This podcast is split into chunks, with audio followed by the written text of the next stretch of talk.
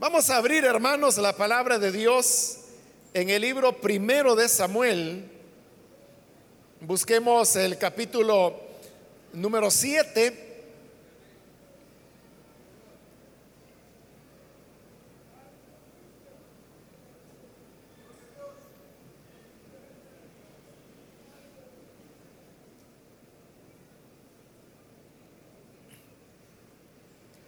La palabra de Dios en el libro primero de Samuel, capítulo 7 y versículo número 12 nos dice, después Samuel tomó una piedra, la colocó entre Mispa y Sem y la llamó Ebenezer. El Señor no ha dejado de ayudarnos.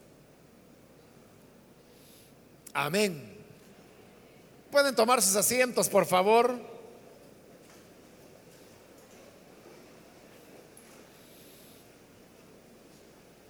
Hermanos, hemos leído este versículo de la Biblia, el cual es bastante conocido, ya que se usa con frecuencia por muchos hermanos, por muchas hermanas las palabras que Samuel dijo después de la victoria sobre los filisteos, Ebenecer, que realmente lo que significa la palabra Ebenecer es piedra de ayuda.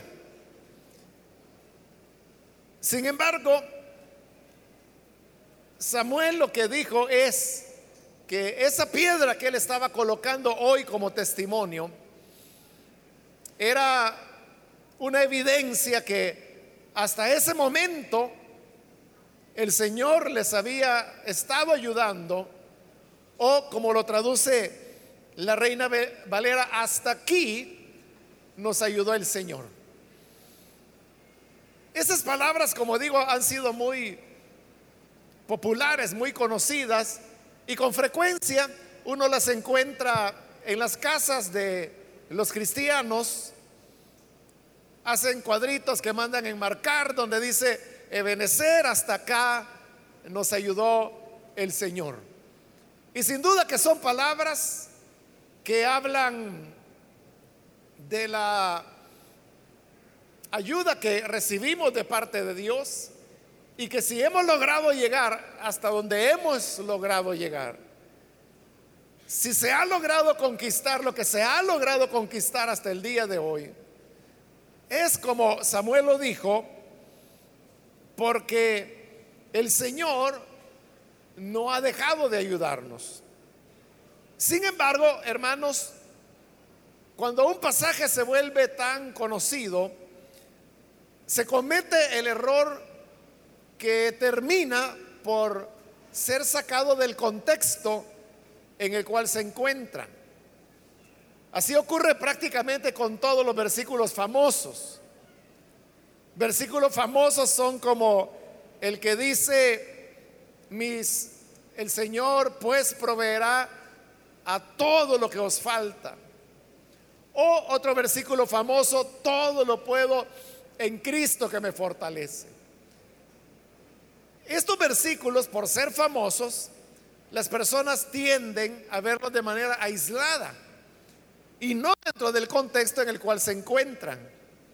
Y por eso digo, lo mismo ocurrió con este pasaje que hoy leemos, que como es muy conocido, como le he explicado, normalmente es sacado fuera del contexto. Ahora, veamos cuál es el contexto y en qué momento es que Samuel tomó esta piedra, a la cual llamó Ebenezer o piedra de ayuda, y afirmó, hasta ahora el Señor nos ha estado ayudando. Este realmente fue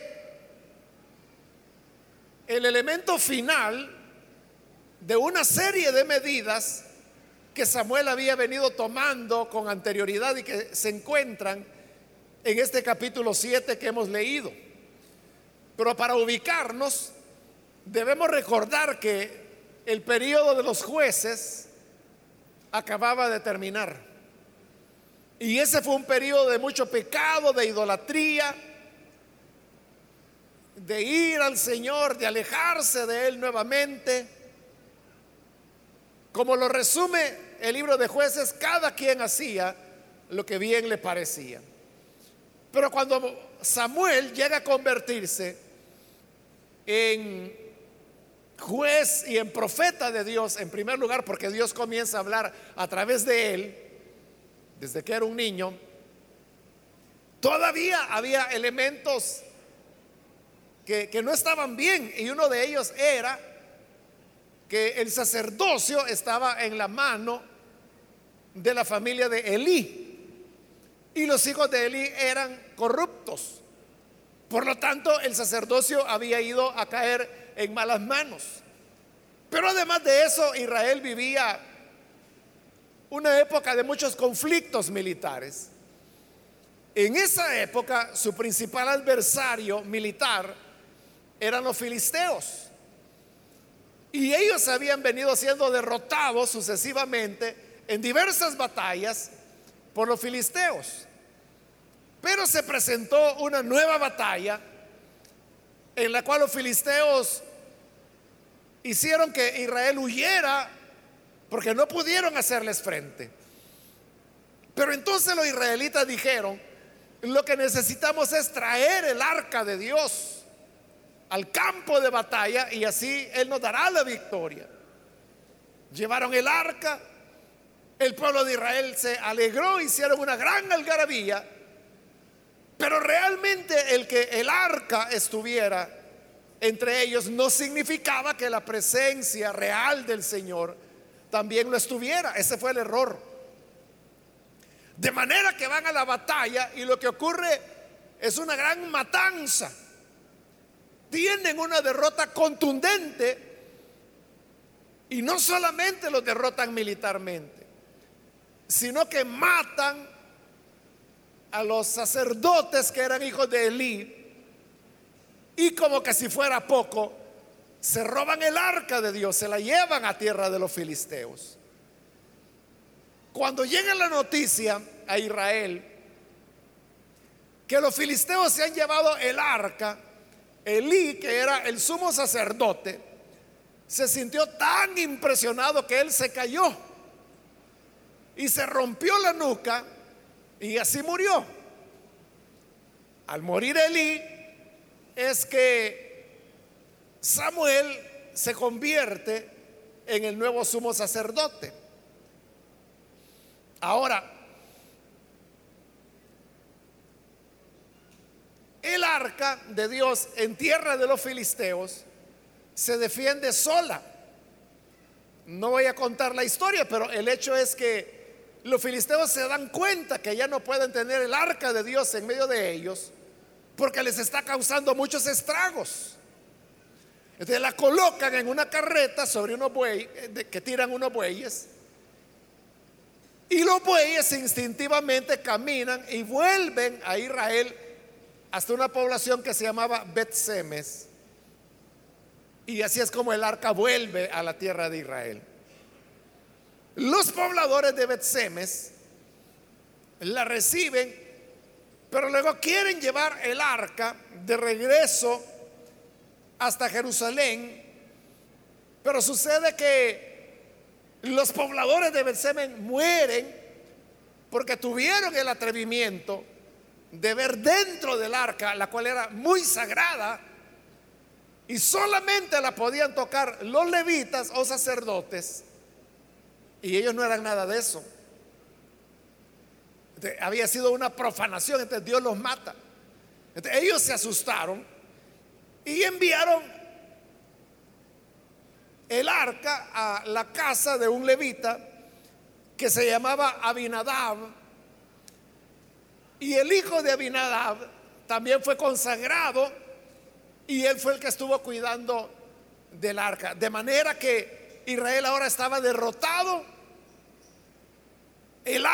estaba lejos, estaba en su territorio, pero lejos.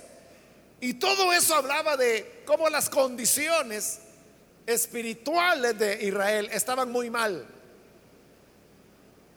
Y dice la palabra que así pasaron 20 años. Y durante esos 20 años, todo el pueblo de Israel buscaba con ansiedad al Señor. Estoy leyendo el versículo 2 de este capítulo 7. El arca permaneció en Kiriat Jearim durante mucho tiempo. Pasaron 20 años y todo el pueblo de Israel buscaba con ansiedad al Señor. Eso de que el pueblo buscaba con ansiedad al Señor habla de, de la añoranza que ellos tenían por lo que en el pasado había sido su época de gloria, su época cuando la manifestación de la grandeza de Dios se daba en medio de ellos. Pero eso ya no ocurría. Y es más, hacía ya 20 años que ni siquiera podían venir a adorar delante del arca porque el arca estaba allá lejos en Kiriat Jearim en casa de Abinadab. Entonces vea, no bastaba con que la gente tuviera una añoranza por Dios o por sus obras, o como lo dice ahí, que ellos buscaran con ansiedad al Señor. No basta con que las personas tengan un convencimiento interno por el cual digan, es que realmente sin el Señor no somos nada. Es que realmente que todos necesitamos del Señor. O es que es tan importante tener la presencia de Dios. O sea, todo esto que estoy diciendo es verdad. Pero la cuestión es que si la persona solo se queda expresando esos deseos por Dios, esa añoranza por Dios nunca va a salir de ahí. Es necesario dar pasos para que esa presencia y gloria de Dios vuelva a manifestarse. Por eso es que en el versículo 3, Samuel es bien claro y le dice, si ustedes desean volverse al Señor de todo corazón, de Samuel les está diciendo, mire, aquí no es cuestión de estar añorando. Aquí no es cuestión de estar diciendo, es que es bueno tener a Dios. Aquí de lo que se trata es que verdaderamente ustedes tengan la resolución de servir con todo el corazón al Señor. ¿Cómo es que logramos que el Señor sea nuestra ayuda? Y que podamos decir, como más adelante lo va a decir Samuel, hasta aquí nos ha ayudado el Señor. Pero ¿cómo es que les ayudó a ellos? Bueno, en primer lugar, no quedándose solamente en añoranzas, en anhelos, sino que convirtiendo esa añoranza en un arrepentimiento sincero. Y por eso es que Samuel les dijo, si ustedes desean volverse al Señor de todo corazón, pero debe ser así, de todo el corazón, el Señor no será nuestro ebenecer. No podremos decir hasta aquí me ayudó el Señor si nosotros no nos volvemos de todo corazón a Él.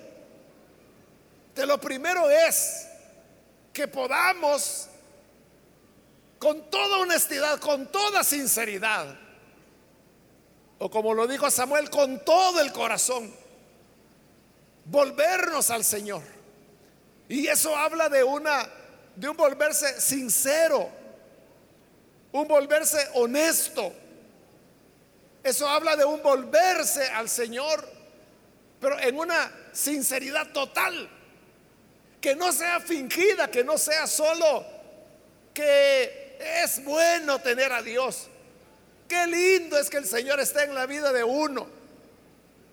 O sea, todo eso es verdad.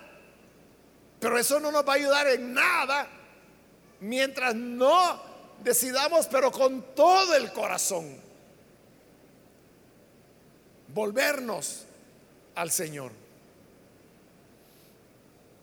A continuación, siempre en el versículo 3, Samuel les dijo, si desean volverse de todo corazón, desháganse de los dioses extranjeros y de las eh, imágenes de Astarte. Dedíquense totalmente a servir solo al Señor. Y Él los librará del poder de los filisteos, que era bajo el cual estaban esclavizados. Una vez más, Samuel está llevando las cosas al siguiente paso. Porque lo primero es, como Él le dice, que se vuelvan al Señor de todo corazón. Y la gente puede decir, no, no, no, mire, yo al Señor es con todo mi corazón que le busco. En verdad yo quiero hacer lo correcto. Entonces dijo Samuel, bueno, que se vea entonces. Si es que de corazón se van a volver al Señor, entonces eso se tiene que traducir en acciones. Y deben ser acciones radicales. ¿Cuáles acciones? La que Él les está diciendo. Desháganse de los dioses extranjeros y de las imágenes de Astarte. Había que tener un rompimiento con aquellas cosas que Dios repudiaba. Pero al mismo tiempo que había un, apartarse, un rompimiento con lo malo, debía haber una consagración hacia, hacia Dios, hacia el único verdadero. Porque les dice Samuel a continuación que les ha dicho que se deshagan de sus ídolos. Dedíquense totalmente, totalmente a servir solo al Señor. Y Él lo librará del poder de los filisteos. Entonces era, por un lado, renunciar a los ídolos, pero por el otro, dedicarse totalmente a servir solo al Señor. Para que el Señor se convierta en nuestra piedra de ayuda, en nuestro ebenecer, para que podamos decir hasta aquí nos ha ayudado el Señor, es necesario que ese deseo de convertirnos de corazón a Él se convierta en acciones concretas, reales, por las cuales nosotros rompemos con los ídolos, como era el caso de ellos. Y recuerde que ídolo no solamente son los dioses paganos. Ídolo es todo aquello que ocupa el lugar de Dios, que sustituye a Dios. Para algunos su ídolo puede ser la ira. Para algunos su ídolo puede ser la, avaricia. Para alguien su ídolo puede ser la inmoralidad sexual. Puede haber diversidad de elementos que pretenden ponerse en el lugar de Dios. De tal manera que hay un punto en que quien tiene el control de esa persona ya no es Dios, sino que es el ídolo que se escogió esa práctica pecaminosa que escogió. por eso Él les dijo, tienen que deshacerse de los ídolos extranjeros, tienen que deshacerse de las imágenes de Astarte, pero también tienen que servir solamente al Señor. habla de una entrega exclusiva, exclusiva y excluyente en el sentido que dejaba por fuera cualquier otro tipo de servicio que no fuera el que se debía al Señor Todopoderoso. Por eso es que dice, dedíquense totalmente, totalmente a servir solo, solo al Señor. Entonces es una entrega total, no es una entrega a medias. Dios quiere que nuestra entrega a Él sea al 100%, porque ese es lo único que es auténtico, que es genuino. Nadie puede decir, es que yo agrado al Señor en el 90% de las cosas, pero hay un 10% oscuro de mi vida. Pero la mayor parte del tiempo yo le agrado a Él. Eso sería igual que a usted le quieran vender una botella de agua y le diga, mire, esta agua se la vendo, es 90% pura, pero usted no va a pensar en el 90% que es puro, usted va a pensar en el 10% de impureza que tiene. Usted no va a aceptar pagar por agua que en un 10% no es pura ni por agua, ni por ningún otro alimento que le diga, mire, aquí está este producto, solo tiene un 10% de contaminación. Usted dirá, no, yo lo que quiero es algo que esté garantizado. Yo lo que quiero es un producto que me diga que es 100% seguro, que puede ser utilizado para consumo humano y que no traerá repercusiones. O sea, no aceptamos la adulteración o garantías que no llegan al 10%, que son solamente parciales. De igual manera, no podemos decirle a Dios, Señor, yo te voy a servir el 90% de mi vida. Yo te entrego, Señor, el 90% de mi vida. Entonces no le estamos entregando nada.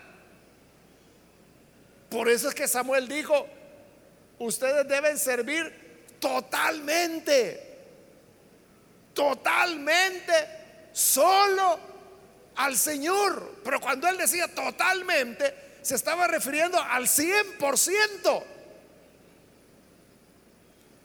Aquí la pregunta sería, si cada uno de los que estamos acá, en verdad, estamos sirviendo totalmente al Señor, es decir, al 100%, Si usted dice, bueno, mire, en mi caso yo calculo que ando ahí por un 80, 85% mejor quite ese cuadrito de la casa donde dice Ebenecer, hasta aquí nos ayudó el Señor. Porque son estas decisiones las que van a llegar a llevar al momento en el cual eh, Samuel va a proclamar esas palabras. Pero esas palabras de fe y de confianza son el resultado de estas decisiones que se tomaron. Israel hizo caso a Samuel. Dice el versículo 4.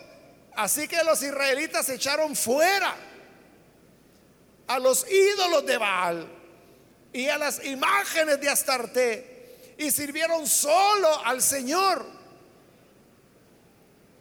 Es decir, de verdad lo hicieron. Rompieron las imágenes. Se deshicieron de los ídolos de Baal se deshicieron de las imágenes de Astarte y dice que comenzaron a servir solo al Señor.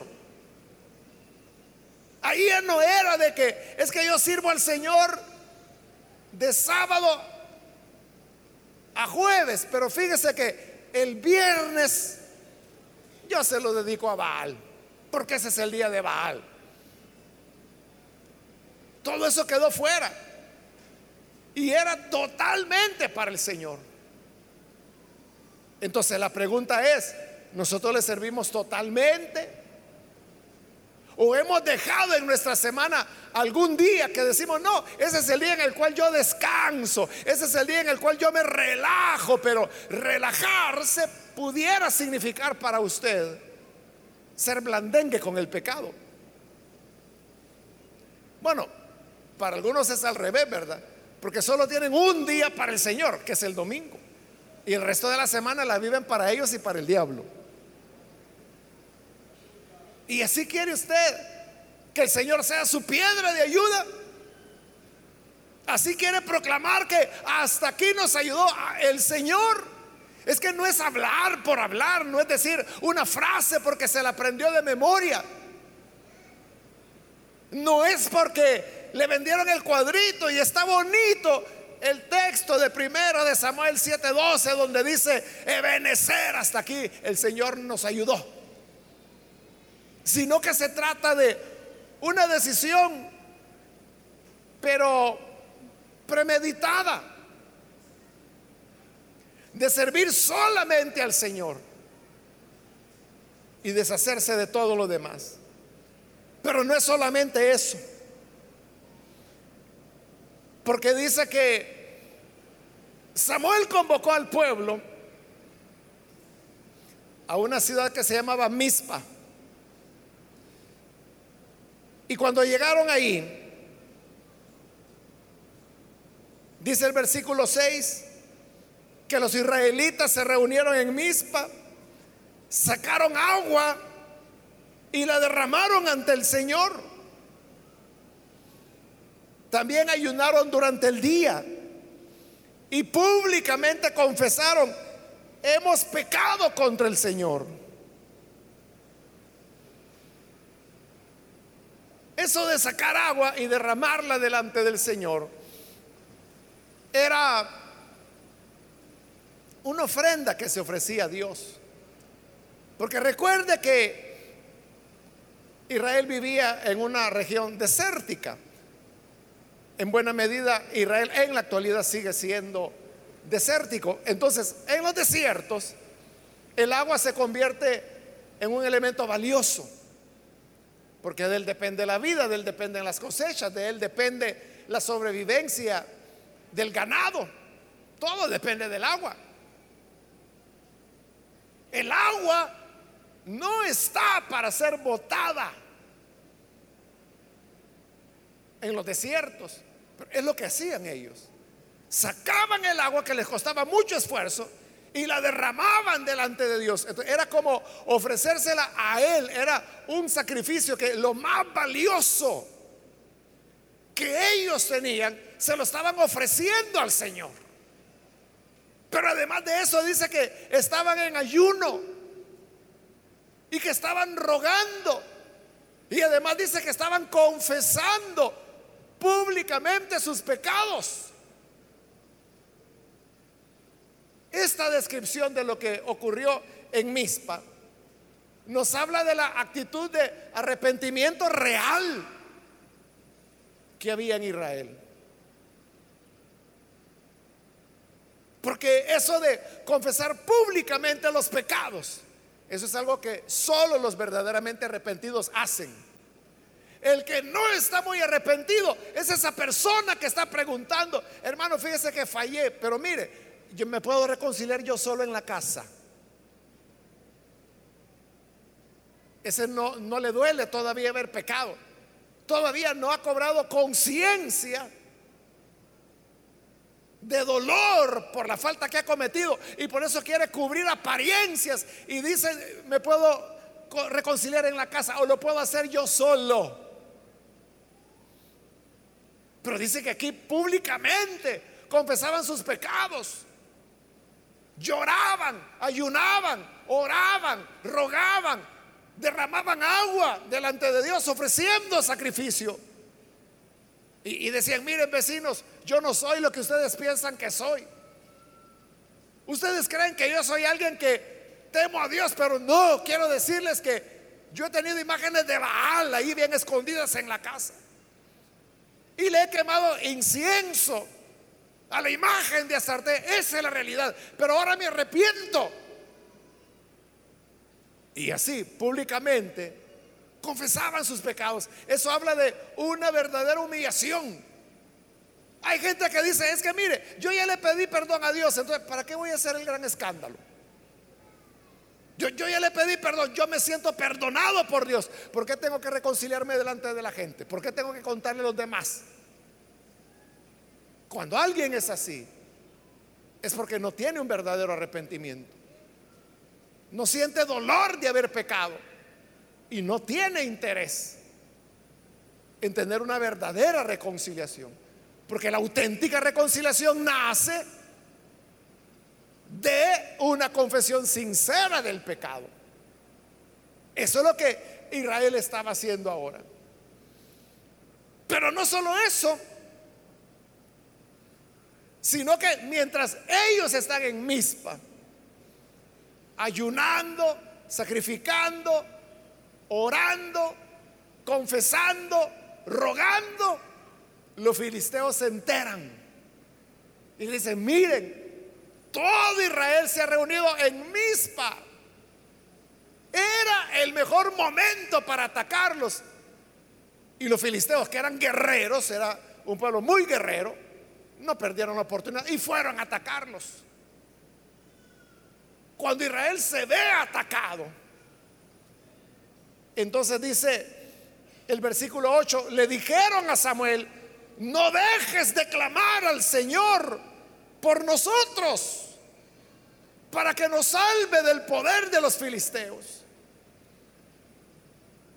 Israel ahora está en una verdadera condición de humillación delante de Dios. Pero esa humillación hoy se traduce en una dependencia.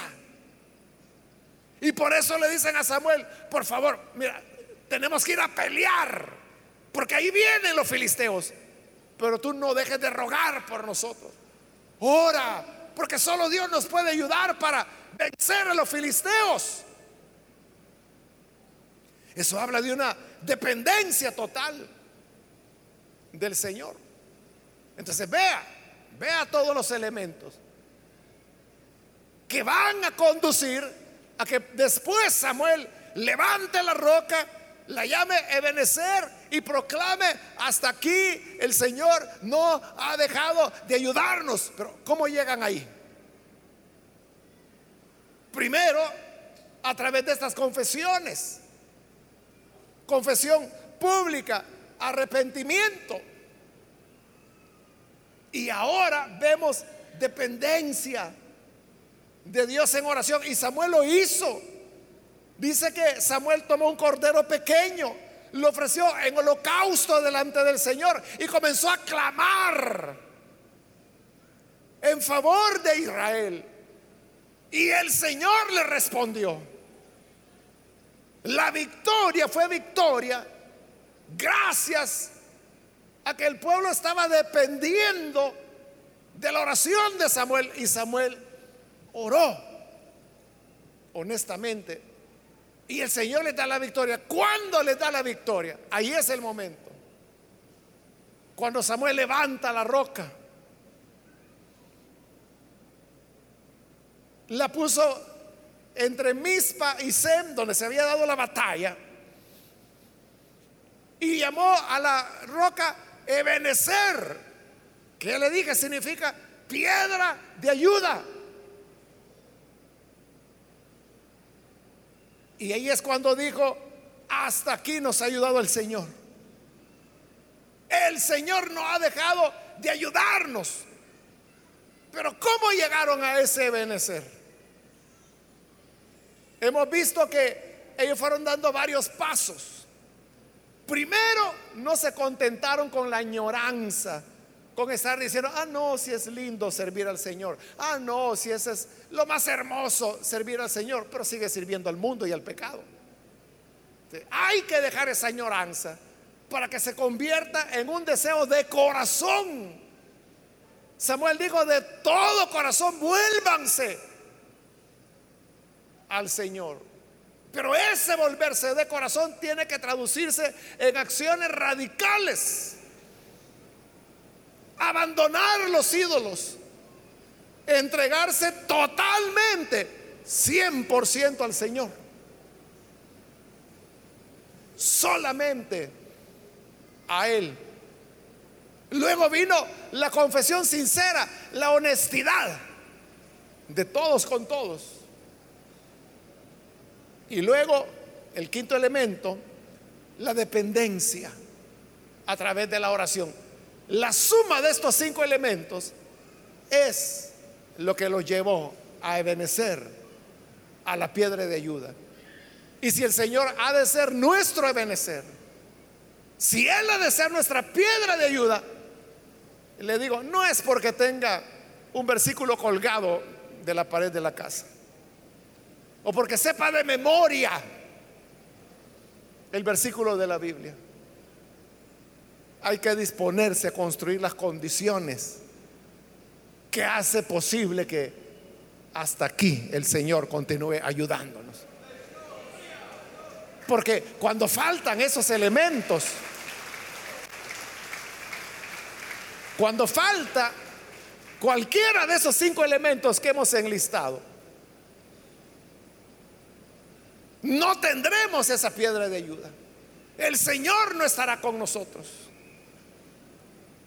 Pero hoy tenemos una buena oportunidad para que nuestra vida cristiana no consista solo en añoranzas o en frases piadosas por las cuales decimos, es lindo dedicar la vida a Cristo. Bueno, pues entonces hazlo, dedícala. No te quedes solo añorando. Y hoy es un buen día para que de la añoranza pasemos a la acción, a la conversión de corazón, a las acciones radicales que nos van a separar de lo que no agrada a Dios.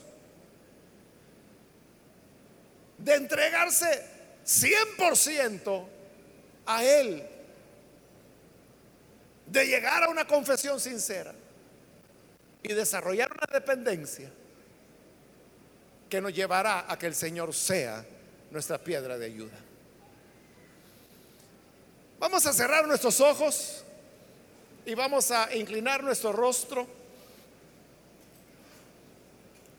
Antes de hacer la oración, yo quiero invitar, si hay con nosotros amigos o amigas que todavía no han recibido al Señor Jesús como Salvador, más si usted ha escuchado la palabra de Dios, yo quiero invitarle para que usted no vaya hoy a perder su oportunidad de creer en el Señor Jesús como su Salvador. Si hay con nosotros algún amigo o amiga que desea hacer realidad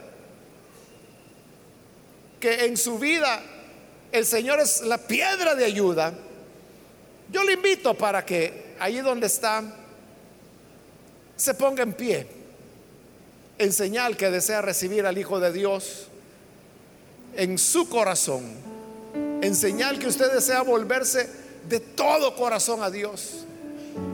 Si quiere hacerlo, póngase en pie en este momento para que podamos orar por usted. Cualquier persona que es primera vez que recibe al Hijo de Dios por primera vez, póngase en pie para que oremos por usted. Muy bien, aquí hay un niño que pasa, Dios lo bendiga, bienvenido. Alguien más que necesita pasar puede ponerse en pie. Aquí en medio hay un hombre que pasa, Dios lo bendiga, bienvenido. Otra persona que necesita pasar puede ponerse en pie. En cualquier lugar que se encuentra con toda confianza.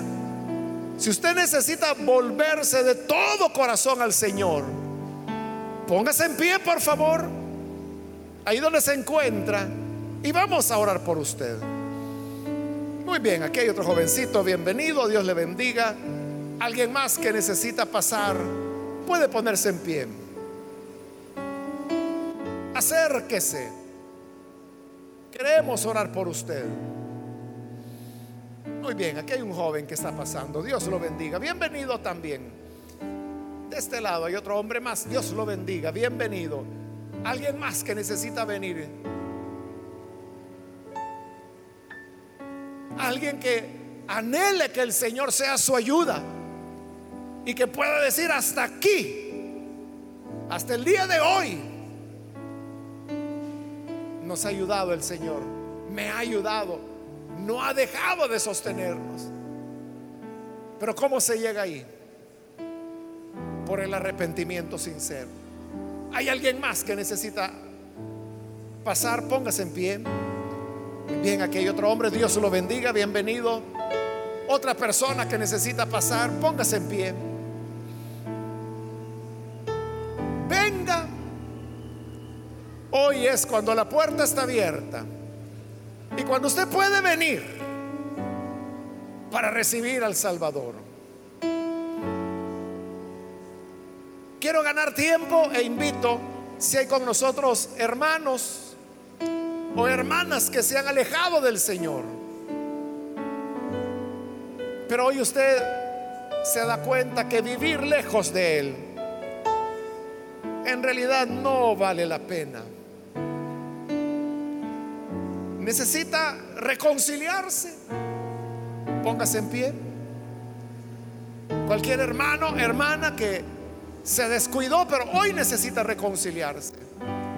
Póngase en pie. Y venga. Muy bien, aquí hay una persona. Dios la bendiga. Bienvenida. ¿Alguien más? Venga hoy. Que es cuando el Señor le está esperando. ¿Alguien más póngase en pie? ¿Es primera vez que lo hace? Póngase en pie. ¿Es reconcilio? Póngase en pie. Está abierta la oportunidad para tener un encuentro verdadero, auténtico con el Señor. ¿Alguien más? Voy a finalizar la invitación. Hago la última llamada si hay alguien más que por primera vez viene el Señor o necesita reconciliarse. Póngase en pie para que oremos por usted. Y esta ya la última invitación que estoy haciendo. Muy bien, aquí hay una persona más, Dios la bendiga. Y aquí hay una joven también, Dios la bendiga. No hay nadie más para que podamos orar por usted.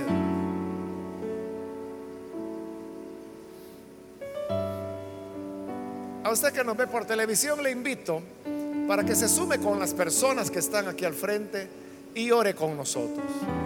Padre, gracias te damos por las personas que están aquí al frente, porque tu bondad es grande y cada día, Señor, tú continúas salvando, convirtiendo, moviendo al arrepentimiento a los que temen tu nombre. Por eso, Señor, te presentamos a las personas que están aquí, como también aquellos que a través de televisión, de internet, de radio están uniéndose con nosotros. Dales una vida nueva. Cámbiales, Señor, sálvales. Que puedan tener una experiencia de nuevo nacimiento, de regeneración de manera que te amen, te sirvan.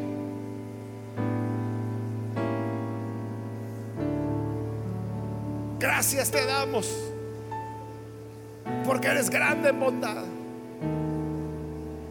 Ante ti, Señor, ponemos nuestros hermanos y hermanas. En el nombre de Jesús. Amén. amén.